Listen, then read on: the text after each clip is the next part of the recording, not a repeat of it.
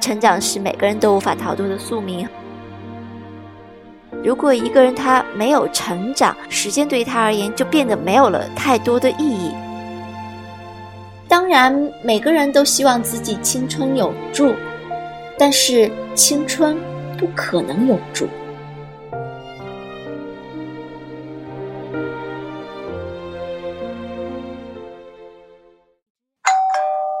无聊，有聊，无聊，有聊，无聊，有聊，无聊，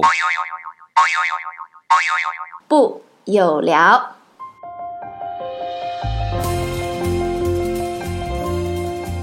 欢迎大家来到我们的有聊，我是李想。我是满丽。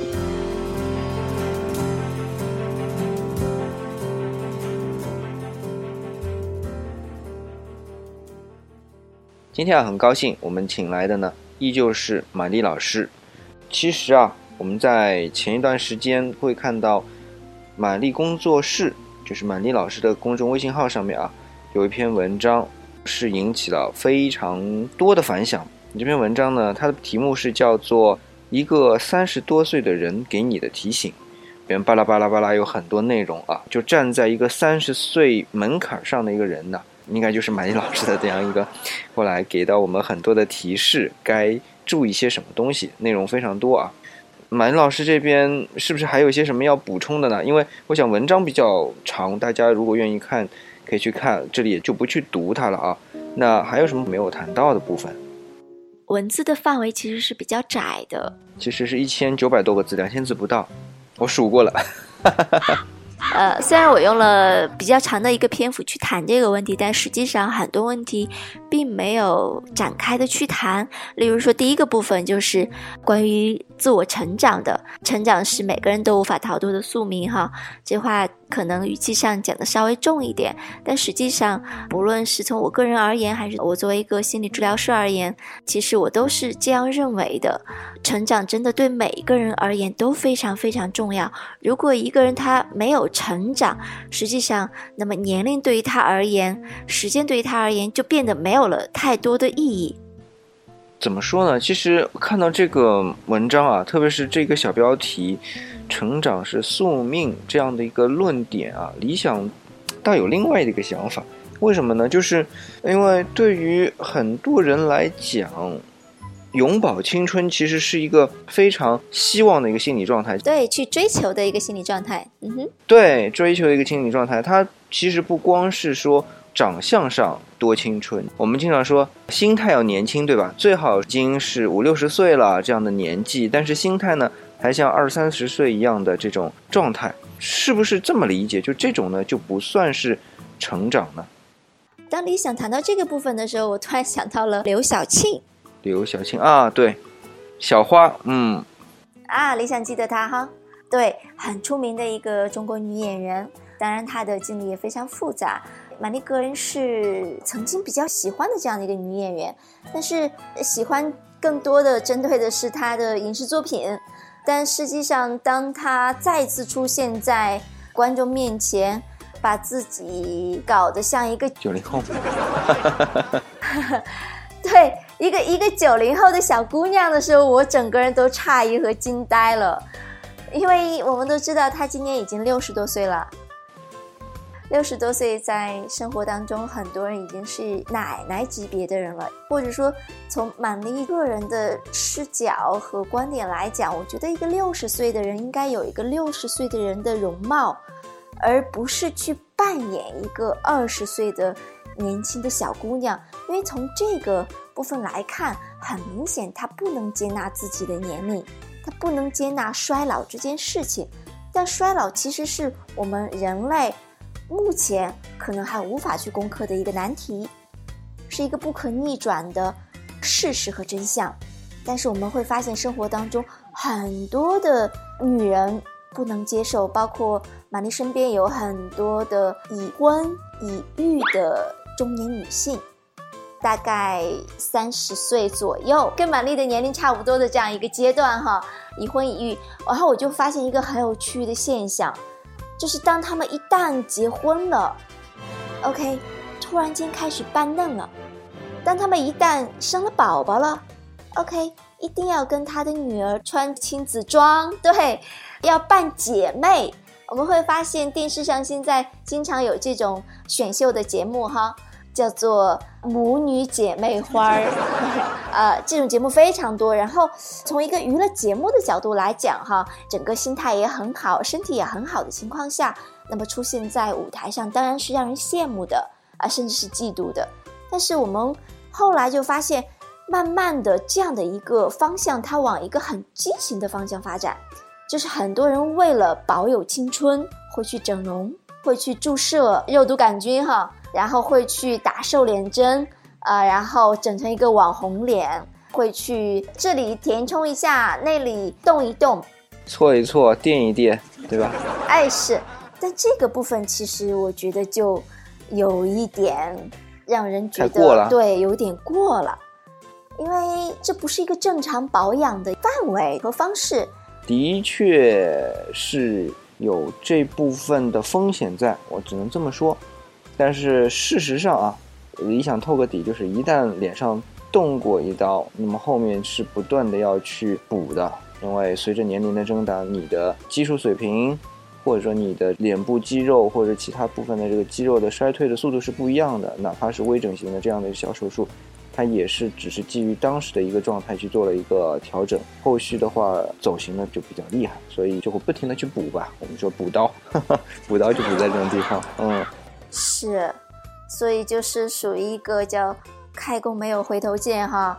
不论是在经济上还是在心理上，我觉得都是一挺大的一个负担的。是，但是理想倒还真不认为有什么太大的问题，因为为什么呢？就我之前说的，有很多人都愿意自己年轻。那首先第一部分就是赏心悦目，女为悦己者容。问题是，悦己如果这个对象是他自己呢？那么现在因为很多人都逃不开自恋的这一部分吧，自恋的这部是对自己存在的一个认可吧。我觉得只是从不同的角度去看了。呃，那反过来再说啊，就是刘晓庆。我其实也很喜欢这个演员，但是理想可能因为年纪的关系啊，对他的影视作品比较停留在小花、芙蓉镇，还有后来的武则天和慈禧太后这样的几个角色上面，的确是塑造的非常的有张力。然后印象特别深的就是小花啊，那一级级台阶正爬上去，呃，也觉得非常的尽职啊，演的也非常好。但是后面我们也看到啊，有一些。影视作品，比如说记得像《小凤仙》和《蔡锷》啊，这个电视剧，那就出来的时候就觉得特别的年轻，对吧？但是我觉得更大的一些程度上是在演，因为可能是演员本身吧，然后又是角色，那么当然他也对于自己的一个演技一个挑战啊。当时可能是四十几岁、五十岁左右的人，然后呢去挑战小凤仙那个从十八岁开始这样的一个角色。啊，往后一直到年纪大，那么整个过程他都能拿捏得住，包括从年纪轻的这个心态到年纪大的这个心态，所有的一些动作、呃思想，在影视作品当中的这个呈现，我觉得其实没什么，因为对他来说是对于演技的一个挑战。呃，我是这么认为。当然，我后面也看到在一些综艺节目里面出来的时候，也是打扮的比较年轻，毕竟年轻的话。大家更容易接受啊！我不认为他一定会不太接受自己，而是他塑造这样一个角色，或者是对，哪怕是综艺节目，他只是塑造这样一个角色而已啊！是我们愿意看到一个年轻的人在荧屏上面，或者大荧幕也好，小荧幕也好，在，这样大家比较赏心悦目一点吧。如果仅仅从一个审美而言，哈，可能理想是一个男性，哈，呃，会喜欢人家讲这个男人，哈，无论是十八还是八十，他都喜欢十八岁的姑娘，啊，一定是要年轻的，要漂亮的。但是如果从满丽这个角度而言，可能我考虑更多的是这样一个部分，就是，当然我们每个人都喜欢年轻漂亮，但是我们要接受衰老这个事实。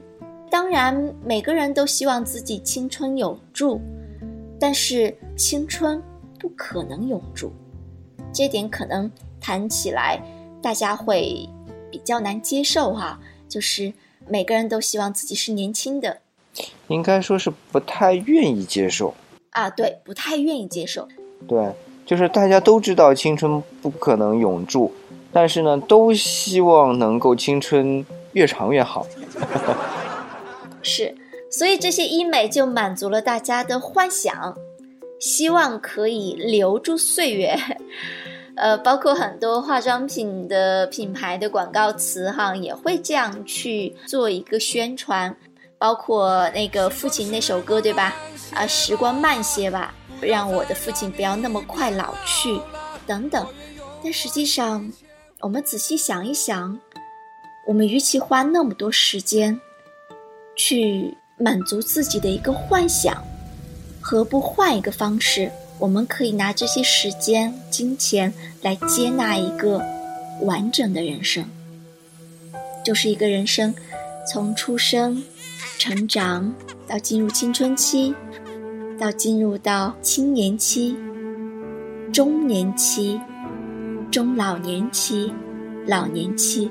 其实这是一个人最为完整的一场马拉松，但是。我们不能只接受那个辉煌的部分，而不能接受那个衰老的阶段，因为我们会发现，在我们的生活中，其实很多老年人的心理问题蛮多的。这也是我经常跟很多同行去讨论的。似乎每个人都着急着要留住青春，而不愿接纳自己已经步入了暮年。他不能接纳自己的身体已经出现了问题，是老年病，因为在他看来他还很年轻，他不愿意去看医生，他不愿意去体检，他觉得哎我还很年轻嘛，我为什么要去体检？但实际上从一个生理上来讲，他已经是一个老年人了。对这个部分呢，倒是真的，就是从呃自己的生活质量来说啊，的确是到了一定的年纪，你不得不承认。呃，如果你不承认的话呢，是不一样的，特别是生理上面，你是逃不掉的。我觉得这点是肯定的。但理想更重要的是觉得，就是说，一个完整的人生，当然说你就能够接受自己的每个阶段都是。但是我们现在知道，就是说人的能力啊，呃，已经和原来不一样了。为什么呢？呃，互联网时代呀，或者科技啊，都给人带来了很多可能性。呃，我们可以知道说，原来是。人到七十古来稀。那问题是，现在七十岁的人其实精力比以前的七十岁的人精力其实是好很多。身体状态，你说有老年病吧，是有，但是呢，他也可以借助现在的一些互联网工具也好，或者其他的一些工具，发挥自己的余热。比如说，我们一些啊专家啊，基本上我们现在都是六七十岁的。然后他们的经验也非常充足了，然后呢，又可以通过各种渠道把自己的经验和大家来分享，或者说根据自己的经验做一些判断。那么这在过去是很难的。我们之前做过字体经济这样的一个节目啊，那么在字体经济之前的情况是，如果我们要表达出自己的观点来，那么我们一定要进入一个官方的渠道，比如说是报纸啊，或者广播啊，或者电视啊。那问题是，有多少人可以介入到这样的渠道当中去？是很少的。那所以到了六七十岁的时候退休了，那么在家里养养老，接受一下自己这个状态，然后看看报纸、喝喝茶、遛遛鸟，对吧？下下棋，这就是他们的生活。问题是到了现在这程度，的确我老了，我脸上老人斑出来了。哎，我力气不如以前了，可是我有互联网啊，我可以把我的经验继续在网上跟大家来沟通啊，我我继续可以因为某一个观点跟别人来论战呐，这完全都是可以的呀。然后，因为现在的这个计算的能力，我们称为算力啊，比以前也是提高很多，那也可以省去了很多，就是可能以前需要得出一个结论，而。花很大的精力进行计算，那么现在就简单很多。比如说啊，我们现在说的经济学家，他只要提出一个观点，然后用他的经验去得出一个模型，然后至于这个模型的所有的参数，我们可以借助互联网大数据去获取，然后至于这样的一个模型的拟合，我们可以通过 Evata 软件来进行拟合。那这些计算都已经变得非常的简单，啊，完全不需要像以前啊，我们在可能前二三十年吧，在中国可能最多也就十年前，那些经济学家他提出一个理论，要组织很多的学生帮他一起去计算，一起去拟合，这种时间已经过去了。那么到了他七十岁的时候，他以个人的能力就完全可以达到原来一个团队，当他还在职的时候，还作为一个在职教授的时候。可以做的所有的事情都可以做了。那么为什么他要接受自己老了呢？他当然不需要接受了，他只需要继续的让自己能够发挥能力，这就很好啊，我觉得。可能的确对有些人来讲，从现实层面来讲，他可能不需要接受他的衰老这个事实。但是我觉得这个跟一个人的衰老没有什么冲突，或者说这是完全两件事。他一个老年人不代表他不能做很多的事，一个接受自己已经年龄大了的人也不代表他不能做很多事。他其实还能发挥更多的作用，我觉得。但是我们会发现，很多人他不能接受自己衰老，因为他认为老了就不能做很多事了，甚至衰老等于没用。这可能是这是个问题，这个我倒是同意的，就是看一个人的定义来说，如果一个人很坦然的接受自己。的确年纪大了，我该去注意自己的身体了。我该要让自己得到一定的放松。我应该让自己步入这样的一个生活的阶段，但是我依然可以去做呃原来我能做的事情，或者去做的更多的事情。呃，那这样他去接受自己已经老了，呃，这个没问题。但是有些人他需要去做这些事情，但前提是他认为他自己没老。如果他老了，他就不去做了。那么他就没去接受，是，要首先要定义出一个框架来，然后我们在框架的范围来进行一个探讨。那如果说我们，呃，理想一直是这样一个思路啊，就是这个框架是必须要有的，但是在这个框架的范围里面探讨。当我们的探讨如果需要突破某一个框架的时候，我们可以去重新定义框架，呃，来满足我们这个探讨的一个需求。但是没有框架肯定是不行的，这就漫无边际的去探讨了，的确是这样的一个问题。嗯，刚才好像忽略了这样一点啊。首先要定义，就是我们所谓的衰老是哪一个阶段，哪一种状态。那么很显然，刚才马妮老师说的这样一种状态是属于后者那一部分，就是他如果认为自己老了，那么他可能就不会再去。发挥余热也好，或者说他不会再去自己去奋斗也好，啊，这部分人，那我觉得的确是。那首先最重要的一点就是身体的状态，生理上的确已经在那里了，你这部分是不能逃避的，对，是，这个是逃不掉的呀。所以其实我想很多人对衰老有恐惧，嗯，可能是一个最大的问题，就是大家为什么做出那么多努力去延缓衰老？是因为很多人把衰老等同于没用了。呃，我记得跟马云老师以前谈过啊，一个话题就是，我们中国人，特别是中国人啊，是特别惧怕死亡，而或者说对于这个死的观念一直都不敢正视。那么最大的问题就是老和死相关性非常高。那么我们不愿意接受死亡，那么肯定他前面的那个阶段，至少我不想去面对它。嗯，是就是衰老。那么我为什么说这中国人啊？这一点倒是很有意思的事情，就是同样是在美国呃，因为理想是有一个亲戚在美国，很多年前了，那时候刚刚改革开放没多久，八几年的时候，九十年代还没到，呃，改革开放之后他就回来啊，重新找到我们。那那个时候他年纪其实已经挺大了，六十多岁。然后呢，我们会看到啊，他这样的一个。当时也算一个年纪很大的老妇人了，穿着是非常的艳丽，但是我们会看到，就是首先精神状态非常好，然而是她的所有的行为和她的年纪是相匹配的。嗯哼，也就是说，她首先在承认自己已经是这个年纪的，是一个对这个基础上面，然后展现出这一个呃年龄阶段。所不一样的美，然后是展现出这个年龄阶段尽可能做到的最好的部分，而不是说我不承认它，我让自己变成啊，我年轻十岁那个状态，那并不是这样的一个概念。就是我不知道，嗯，就是现在听节目的小伙伴们能不能理解这样的一种状态啊？是不一样的，是完全不一样的。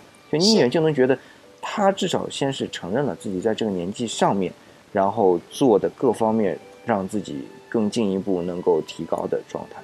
是，所以玛丽刚刚要谈的就是这个部分，就是可能在我们的身边有太多的人是从生理上想控制衰老，嗯嗯，让自己看上去年轻，而并没有考虑到一点，其实能否让一个老年人的生活可以无限的拓展开。对，这一点真的是，就刚才李想举的经济学家这样的一个例子，的确就是是在已经步入老年阶段，然后把它铺陈开来、拓展开来，这一点让他继续有更大的发挥，我们叫发挥余热的这样一种能量，嗯对吧？啊、我不承认自己，然后我还把自己当一个四十岁的、三十岁的人在用，那个是不一样的，那个状态是是不一样的。心态是不一样的，所以其实我们知道，六十岁有六十岁的美，六十岁有六十岁的人他能拓展的面，七十岁的人有七十岁的人的美，那么七十岁的人有七十岁的人可以拓展的面。呃，刚刚呃理想也谈到了一个例子，那么玛丽也谈一个例子，就是呃有一次我从新加坡回来，在飞机上遇到了一个特别有趣的台湾的老头儿，用我们的话说叫老头，因为他真的已经是白发苍苍了。这个年龄，你从生理上来看，真的至少要七十岁甚至八十岁以上的那个年龄了，因为老年斑嘛，这个是掩盖不掉的。然后包括皮肤，但是他的精神非常的好，他不停的在跟我聊天，然后最后还跟我交换了 email，然后交换了联系方式。他说来台湾，说一定要到我家来做客，然后非常热情。我在跟他聊天的时候，我记得他告诉我他是一个工程师。然后我是在杭州落的地，然后一路的攀谈，虽然飞行了大概有五个小时，但是我们的这位老先生啊，一直精神都非常好，然后不停的跟我聊天，聊到我的职业，他非常感兴趣。呃，他说他认识一个跟我一样的同行，为了缓解压力，然后每天都在台北跑步，做了十年的心理治疗师，最后跑成了一个马拉松运动员。说为什么呢？因为说长跑可以缓解你的压力。然后我就问到他，我说你有做运动吗？他说当然有。呃，他说我一定会做运动的。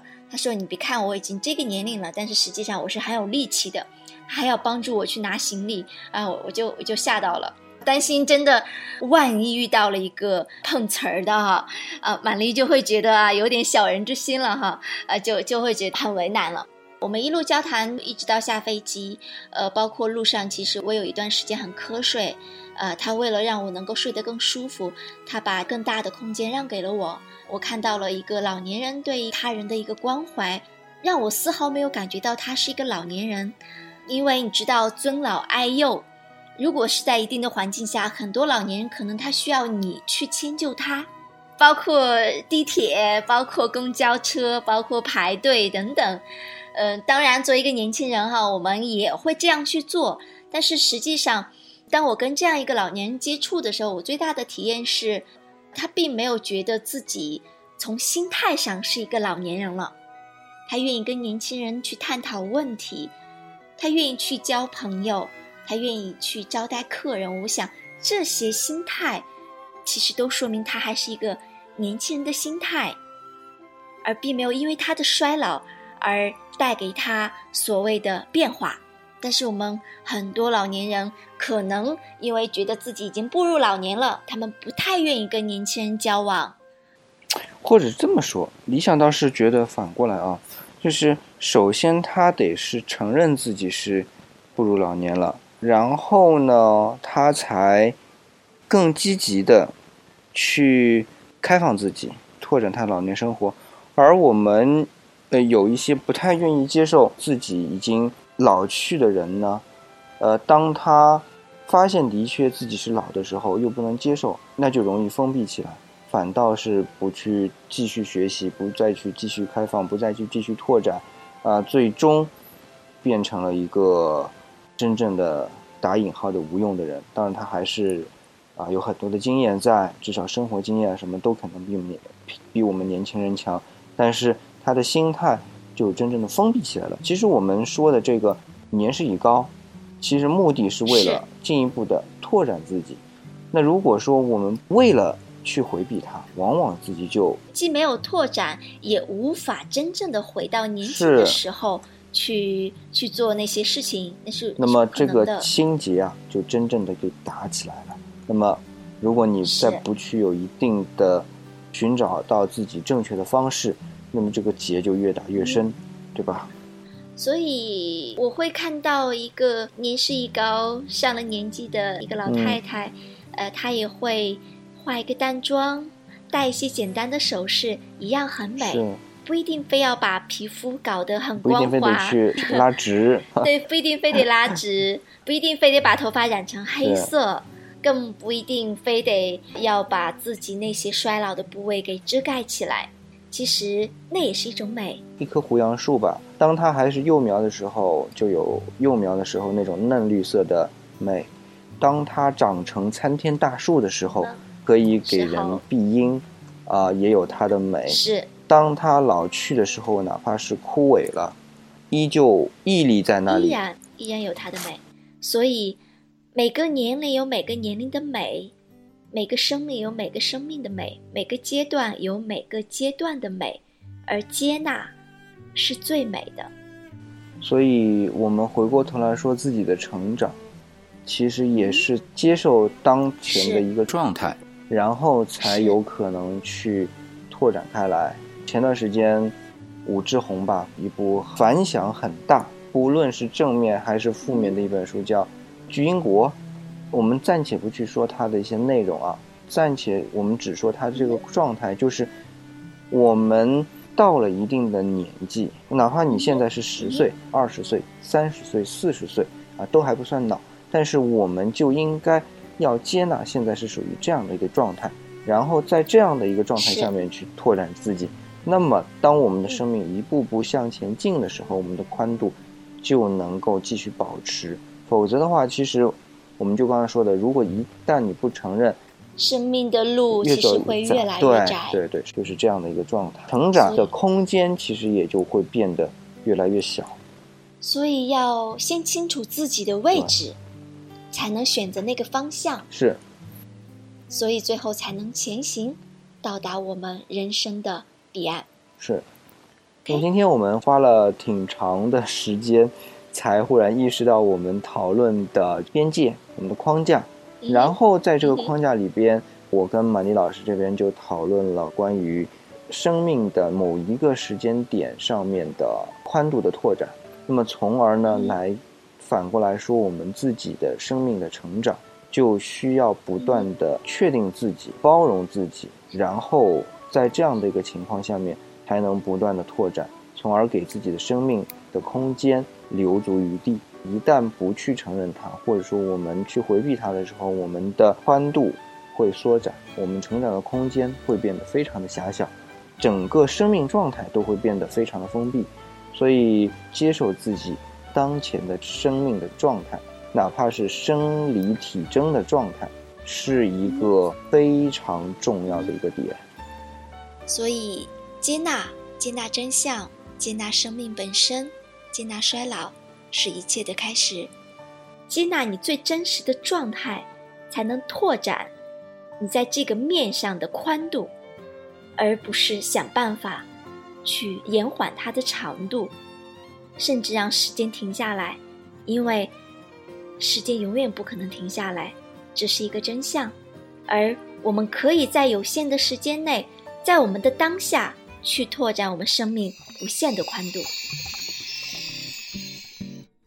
在结束之前呢，我们还是照例啊，要安利我们的联系方式。玛丽老师，要不你先来？呃，好，这样，呃，玛丽把自己的微信号留给大家吧。如果大家谁愿意跟玛丽私下交流的，呃，那欢迎大家加我的微信。玛丽的微信号是玛丽的全拼加上零五幺六。那理想呢，就留一个 QQ 号啊，QQ 号是二二六四三二六九二五。那老听众呢，当然知道我们还有一个交流群啊，叫理想主义者们，群号呢是幺零三三二六四五六，也欢迎大家来加入。那今天的节目呢，就到这里，我们下期再见。谢谢大家，再见。